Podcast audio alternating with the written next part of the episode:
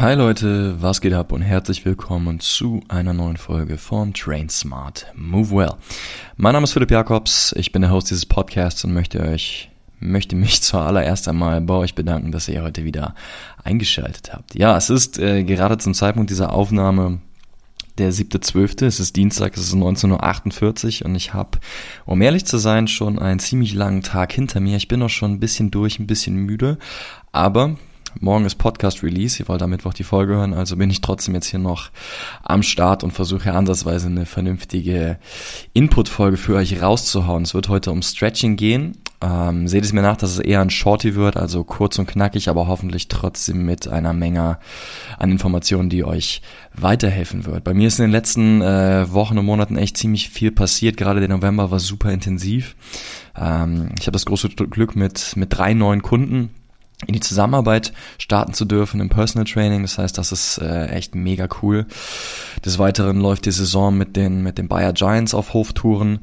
Da befinden wir uns jetzt äh, ja auf dem Schlusssprint vor den Weihnachtstagen und auch dann geht's natürlich weiter. Und des Weiteren war ich im November auch nochmal in der Schweiz und habe bei der SBT Education hospitiert und den Dozenten dort über die Schulter geschaut bei den Themen Schnellkraft und Schnelligkeit. Ja, also es ist auf jeden Fall super viel bei mir gerade los. Ähm, das nur als kurzes Update, was so bei mir in den letzten Wochen abging. Und äh, jetzt wollen wir schon ins Thema steigen. Und zwar das Thema der heutigen Folge. Stretching oder Dehnen nach dem Training. Wirkt es und hat es einen positiven Einfluss quasi auf die Regeneration, auf unsere Recovery. Das ist das Thema der heutigen Folge und gleich nach dem Intro geht's los.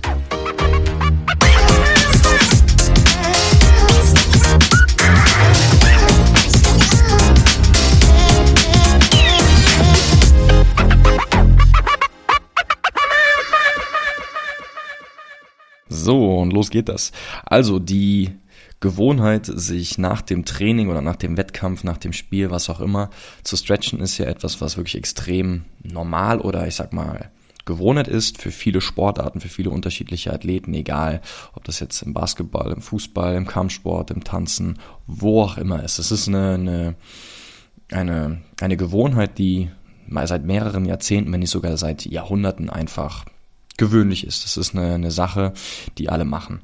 Und so die typischen Bedingungen oder die typischen Gründe, warum man das eigentlich macht, ist, dass man zum einen versucht, Muskelkater vorzubeugen, der vielleicht am nächsten Tag dann kommen wird, und zum anderen, um Steifigkeit vorzubeugen, beziehungsweise so dieses Level an Beweglichkeit, was man vor einer intensiven Trainingseinheit oder vor einem intensiven Spiel hatte, sich wieder herzuholen. Ihr kennt das vielleicht, wenn ihr beispielsweise zum ersten Mal nach drei Wochen wieder laufen wart und da geht ihr die Strecke laufen, diese fünf Kilometer, die ihr sonst vorher immer gelaufen seid und auf einmal am nächsten Tag habt ihr den Muskelkater des Todes und könnt auf einmal nicht mehr so entspannt die Treppen runtergehen und selbst die, die Hände zum Boden zu bringen bei gestreckten Beinen fällt euch total schwer. Einfach, weil ihr diese Belastung nicht mehr gewohnt wart und sich das dann entsprechend auf unser muskuloskeletales System auswirkt und wir haben dann so ein bisschen Steifigkeit aufgrund des Muskelkaters. Ja, also diese beiden Sachen, der Muskelkater grundsätzlich und die Steifigkeit, die dann damit einhergeht, das sind so die beiden Sachen, die man grundsätzlich versucht zu vermeiden, wenn man sich nach dem Spiel, nach dem Wettkampf, nach dem Training dehnt. So, und wenn wir jetzt von dehnen sprechen, dann ist es cool, wenn wir das einfach mal kurz definieren, was überhaupt jetzt im Rahmen dieser Folge gemeint ist, denn dehnen ist nicht gleich dehnen, jeder stretcht grundsätzlich anders. Es gibt unterschiedliche Formen und man kann da sehr tief ins, äh, ins Detail, ins Nitty-Gritty reingehen. Aber lass uns mal für den Rahmen dieser Podcast-Folge das Ganze ein bisschen äh, basic halten. Man unterscheidet zwischen statischem und äh, dynamischem Dehnen grundsätzlich. Das dynamische Dehnen, das ist dieses, dieses Vor- und Zurückwippen, was man üblicherweise vor dem Training oder vor dem Wettkampf macht um die Muskulatur und das zentrale Nervensystem so ein bisschen, ich sag mal, warm zu machen, anzuknipsen. Ja. Und da gibt es noch das statische Dehnen, das ist in der Regel das, was man dann auch im Rahmen von den Cool-Down-Routinen macht, wo man eine Dehnposition einnimmt und diese dann über einen längeren Zeitraum hält, in der Regel sogar mehr als 30 Sekunden. So, und dieses statische Stretchen, das ist das, worüber wir uns heute vor allem unterhalten, um zu schauen, okay, inwiefern hat statisches Stretching über einen Zeitraum von mehr als 30 Sekunden einfach einen Einfluss auf die Regeneration. Okay, gehen wir einen Schritt weiter und was ist jetzt genau gemeint mit Regeneration, mit Recovery? Was bedeutet das? Ähm, vielleicht habt ihr schon mal von dem Begriff Homoestase gehört. Das ist auf, äh, auf einfach gesagt das Gleichgewicht, was sich unser Körper, unser System eigentlich immer aufrechterhalten kann, äh, erhalten möchte. Und während unser System so im, im Gleichgewicht schwebt, im normalen Alltag, ähm, und wir dann mit einer sehr harten Trainingssession oder einem Spiel, einem Wettkampf darauf einprügeln, dann werden wir mit unserem Körper und unserem System aus diesem Gleichgewicht herausgebracht. Das heißt, die gerade horizontale Linie, die ihr euch jetzt vielleicht einmal vorstellen könnt, die wird, die kriegt so einen kleinen Knick nach unten, weil wir halt eine sehr, sehr anstrengende äh, physische Einheit oder einen, einen, einen Stimulus bekommen haben, der uns aus, das, aus dem Gleichgewicht bringt. So, und das, was dann im Prinzip die Regeneration oder die Recovery ausmacht, das ist dann das Zurückholen des Körpers mit all seinen Systemen wieder in das Gleichgewicht, dass man quasi diesen Dip, diesen kleinen Abfall aus dem Gleichgewicht wieder nach oben begradigt und korrigiert. Äh, in den Trainingswissenschaften spricht man dann sogar von Superkompensation. Das ähm, ist im Prinzip ein Prozess, der innerhalb von zwei bis drei Tagen nach der Trainingseinheit oder nach dem Stimulus eintrifft, dass man dann der Körper schafft, quasi nicht sogar nur auf das ursprüngliche Level des Gleichgewichts zurückzukommen, sogar nochmal ein Stück höher. Also so kann man sich ganz einfach runterbrechen, wie Training funktioniert. Man hat ein bestimmtes Gleichgewicht, dann gibt es einen, äh, einen Stimulus, meistens über Training oder über ein Spiel. Man wird aus dem Gleichgewicht gebracht und dann braucht der Körper ein paar Tage, um sich anzupassen, um zu regenerieren, um dann wieder Gleichgewicht herzustellen. Und im Optimalfall, wenn man das Training über einen längeren Zeitraum richtig macht und richtig timet, dann wird dieses Gleichgewicht auch, ich sag mal, ein bisschen höher gestellt, sodass man leistungsfähiger ist. Also das ist im Prinzip das, was wir heute dann in der Folge unter, unter Recovery oder unter Regeneration verstehen wollen. Also im Prinzip der Prozess, den der Körper durchläuft, nachdem er aus dem Gleichgewicht gebracht wird, durch Training, durch ein Spiel, was auch immer, und dann sich wieder anpasst und entweder auf dasselbe oder auf ein noch höheres Fitnesslevel zurückkehrt, um dort wieder ins Gleichgewicht zu kommen. So, nachdem wir jetzt die beiden Begriffe Stretching und Regeneration oder Recovery für unsere Folge hier definiert haben, gehen wir jetzt direkt mal zum ersten Punkt, und zwar wie wirkt sich Stretching auf Muskelkater aus? Und da ist die Datenlage zwar relativ klar in der Form, dass das Stretchen nach dem Krafttraining oder nach dem Wettkampf einen positiven Effekt hat in der Form, dass sie Muskelkater so ein bisschen äh, präventiv vorwirken kann oder dafür sorgt, dass der Muskelkater geringer ausfällt. Allerdings ist es auch so, dass das nur zu einem sehr, sehr geringen Ausmaß stattfindet. Also hier wurde zum Beispiel eine Meta-Analyse zitiert mit 2500 Probanden, wo sie eine Skala genutzt haben. Und zwar auf einer auf einer 100-Punkte-Skala von 1, so ganz, ganz klein, ganz, ganz wenig Effekt, bis 100, so richtig krasser Effekt, ähm, ist es in der Regel so, dass das Stretching nur eine, eine Verbesserung zwischen 1 und 4 Punkten hat, also sehr, sehr geringen Einfluss tatsächlich auf das Muskelkaterempfinden der Probanden hier hatte. Also auch wenn das ein statistisch signifikanter Effekt war, war dieser sehr, sehr klein. Aber nichtsdestotrotz, meiner Meinung nach, selbst wenn es nur ein kleiner Effekt ist, wenn man sich zum Beispiel im Bereich vom Hochleistungssport befindet, wo wirklich jeder Prozent zählt, wo jedes kleine bisschen sich auf die Leistungs äh, Leistungsfähigkeit auswirkt und dann auch ein, eine Entscheidung äh, herbeibringen kann zwischen Sieg oder Niederlage oder zwischen Punkt und keinem Punkt, ist das einfach eine, ein Grund genug dafür, dass man es tun sollte, auch wenn es grundsätzlich bezogen auf Muskelkater nur einen eher kleinen Effekt hat.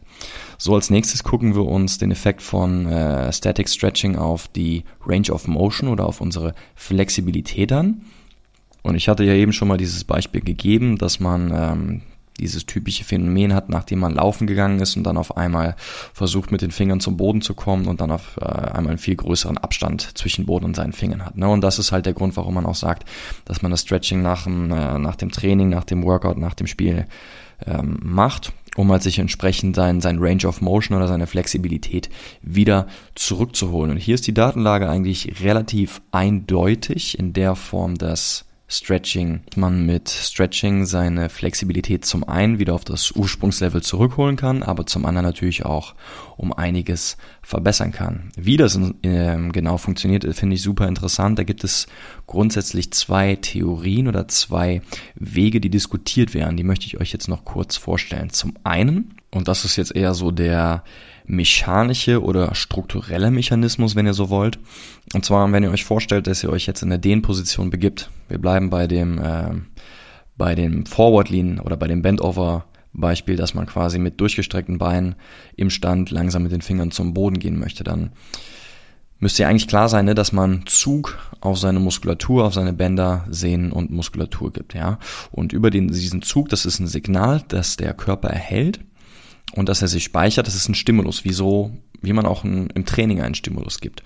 Und wenn man das entsprechend über einen längeren Zeitraum lange genug macht, kontinuierlich genug macht, kann man tatsächlich dadurch die Faszikellänge der kleinen Muskeleinheiten ganz tief in der Muskelfaser drin verändern in der Form, dass sie sich zum einen verlängern und zum anderen, dass mehrere Muskelfasern in Serie geschaltet werden. Da spricht man dann von longitudinaler ähm, Sarkomeranpassung oder Faszikelanpassung.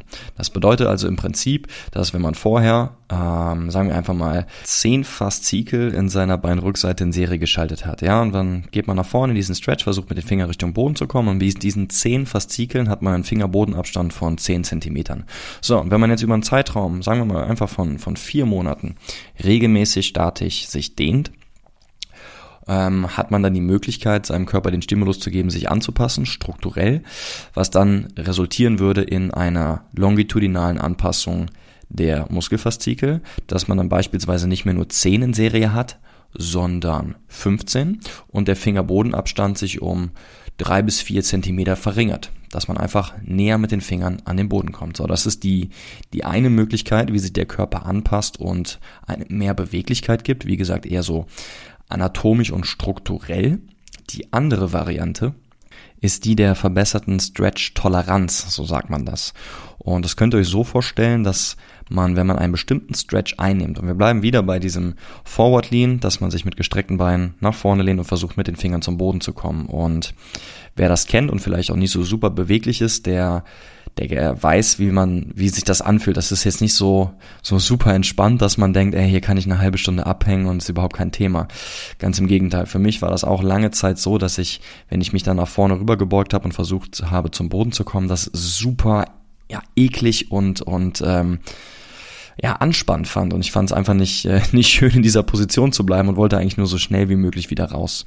So, und wenn man mal wirklich über einen längeren Zeitraum in dieser Dehnposition verweilt und dann auch noch seinem System beibringt, durchweg tief ein- und auszuatmen, dann wird man jetzt nicht beim ersten und nicht beim zweiten, vielleicht auch nicht beim dritten Mal, aber wenn man das über, sagen wir mal, 10, 20 Versuche, 10, 20 Sätze, a 30, 40, 50 Sekunden macht, die müsst ihr natürlich nicht an einem Tag machen, aber die könnt ihr euch über mehrere Wochen aufteilen, dann werdet ihr merken, wie ihr auf einmal einen anderen Bezug, ein anderes Gefühl in dieser Position habt, dass die Position für euch und euer System nicht mehr als, als Gefahr und als, als Danger und, und unbequem ähm, abgestempelt wird, sondern dass der Körper lernt, dass das hier etwas ist, was er akzeptieren kann, wo er nicht direkt wieder raus muss, wo er nicht Fight- und Flight-Mechanismus mäßig ähm, sich zurückziehen muss.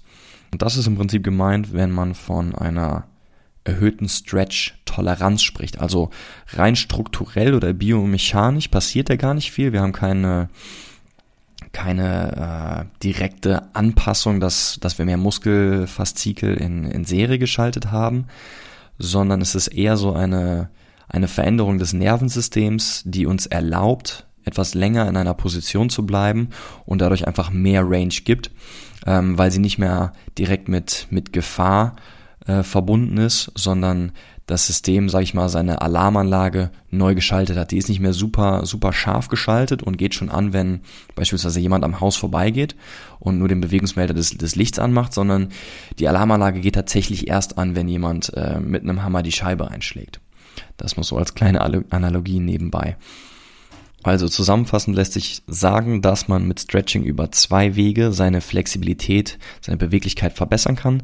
Zum einen über diesen strukturellen, anatomischen Weg, dass man mehr Muskelfaszikel in Serie schaltet und zum anderen über diese verbesserte, vergrößerte Stretch-Toleranz, die halt eher so akut geschieht innerhalb von wenigen Wochen und die strukturelle Variante eher über einen Zeitraum von mehreren Monaten, weil der Muskel natürlich auch ein bisschen Zeit braucht, um sich anzupassen. Das geht alles nicht so schnell. So, jetzt haben wir einmal über Range of Motion oder Flexibilität und Beweglichkeit gesprochen. Wir haben auch über Muskelkater gesprochen. Und jetzt habe ich noch zwei andere Sachen. Und zum einen Blood Flow, also die, die Blutzufuhr und zum anderen noch äh, parasympathische Modulation. Das sind die letzten beiden Kapitel, die wir jetzt hier noch angehen werden. Zum einen zur Blutzufuhr. Also was passiert eigentlich mit dem System oder mit dem Blut, während wir in einer Stretch-Position uns befinden. Und es ist tatsächlich so, dass man, wenn man sich in dieser statischen Dehnposition befindet, die Blutzufuhr zu der gerade dehnenden ähm, Muskulatur äh, ein bisschen verringert wird. Das bedeutet, durch diesen, diesen mechanische Zugspannung und die Kompression in den einzelnen Fasern haben wir für einen kurzen Zeitraum, also für den Zeitraum, wo wir entsprechend stretchen, also für die 20, 30, 40 Sekunden, was auch immer, eine verringerte Blutzufuhr in dem jeweiligen Gewebe. Allerdings, so, sobald wir wieder aus dieser Stretch-Position herausgehen, schießt wieder Blut in das Gewebe rein. Das ist wie, keine Ahnung, wenn ihr jetzt einen Schwamm habt, ihr holt den aus dem äh, Wassereimer raus und wringt den so richtig aus, drückt volle Kanne zu, sodass so viel Wasser wie möglich aus dem Schwamm rausgeht. Ja, das ist das, das ist der Zeitpunkt, wenn, wenn die Blutzufuhr verringert wird und dann werft ihr den Schwamm aber dann direkt wieder in den Wassereimer rein und er saugt sich sofort wieder voll. Und das ist im Prinzip auch der Mechanismus, der dann beim Stretchen vonstatten läuft. Und dann wird halt diskutiert, dass während dieser Phase, also wenn das Blut wieder zurück in die Muskulatur schießt, sich zum einen die Temperatur in der Muskulatur erhöht, dadurch die Regeneration verbessert und zum anderen aber auch ganz viele ähm, Nährstoffe zugeströmt werden, die des Weiteren über ähm, verschiedene, verschiedene Metaboliten die Regeneration fördern sollen. So, und zu guter Letzt kommen wir jetzt noch zum Kapitel parasympathische Modulation. Für mich nochmal äh, ein super wichtiges Ding und auch nochmal ein ganz klarer Grund oder ein ähm, ein Argument für den großen Benefit von Stretching. Parasympathische Modulation. Ähm, ist ein Riesenthema. Man kann da jetzt auch wieder wahrscheinlich eine komplette Podcast-Folge zu drehen, aber wir werden es sehr, sehr äh, basic halten. Unser Nervensystem, unser autonomes Nervensystem ähm, beinhaltet im Prinzip zwei verschiedene Zweige. Es gibt einmal das sympathische Nervensystem und es gibt das parasympathische Nervensystem.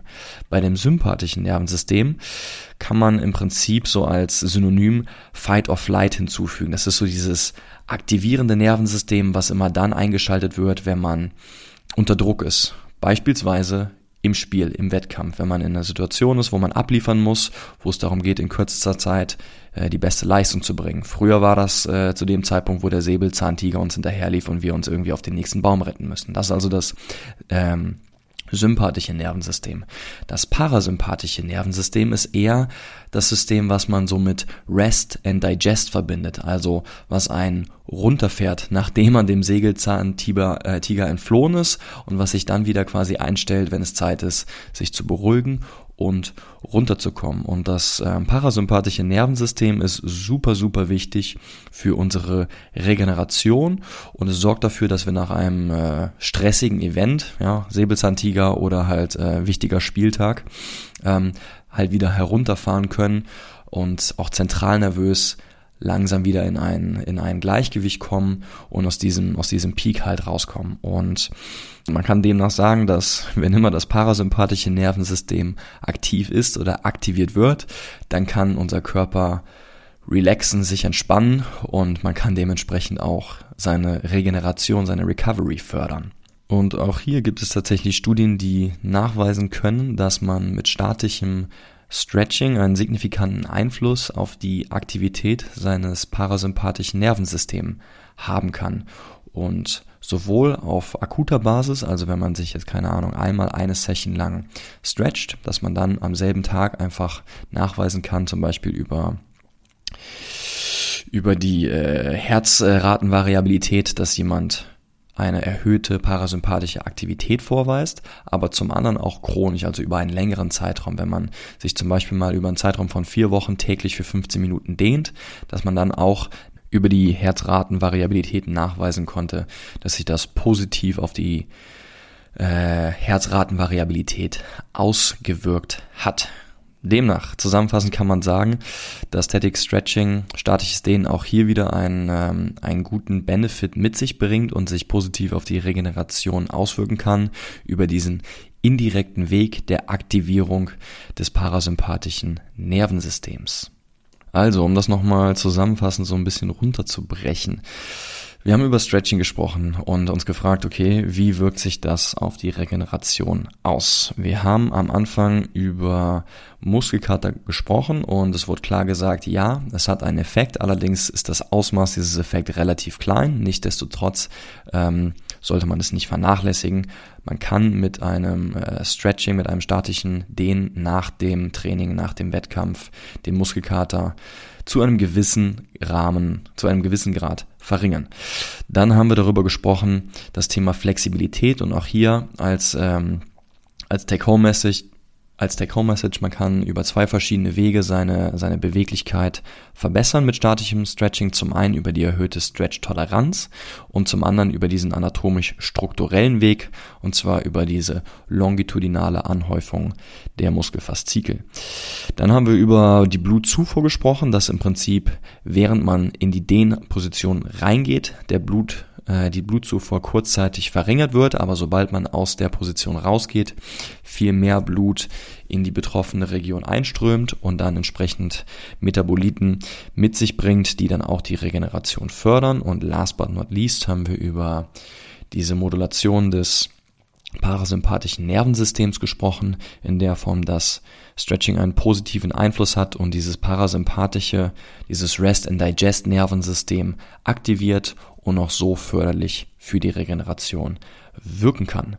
Demnach als große Take-Home-Message für diese Folge, Stretching hat einen positiven Einfluss auf die Regeneration. Dies geht über viele verschiedene Wege. Zum einen über die Beweglichkeit, zum anderen über die Blutzufuhr, zum anderen dann noch über den Muskelkater, den man zumindest zu einem gewissen Grad verringern kann und last but not least über diese parasympathische Modulation, dass man danach einfach runterkommt. Und vielleicht habt ihr das selber auch schon mal bei euch gespürt nach einem intensiven Workout oder nach einem nervenaufreibenden Spieltag dass wenn ihr danach einfach in eurer Routine 10, 15 Minuten zum Schluss stretcht, dass man danach dadurch einfach so ein bisschen besser runterkommt, sich lösen kann und ähm, ja, einfach ein bisschen entspannter dann unter die Dusche gehen kann. Ich würde vorschlagen, wir machen Schluss an dieser Stelle. Wir sind mittlerweile bei 22 Minuten angekommen. So viel hatte ich definitiv nicht geplant, als ich eben auf Aufnahme geklickt habe. Ich hoffe, man konnte mir heute ansatzweise äh, noch folgen. Und ich habe nicht zu viel Wirrwarr gequatscht. Wie gesagt, langer Tag, ich bin ein bisschen müde, aber mir war es wichtig, heute noch die Folge hier ready zu machen und äh, euch ein bisschen äh, Informationen über die Effekte von denen nach dem Training, nach dem Spieltag zu geben und wie sich das entsprechend auf die Regeneration auswirken kann. In diesem Sinne, danke fürs Zuhören. Cool, wenn ihr es bis zum Ende durchgehalten habt. Ich freue mich darauf, euch in zwei Wochen wieder begrüßen zu dürfen. Bis dahin, train smart and move well. Oh, oh,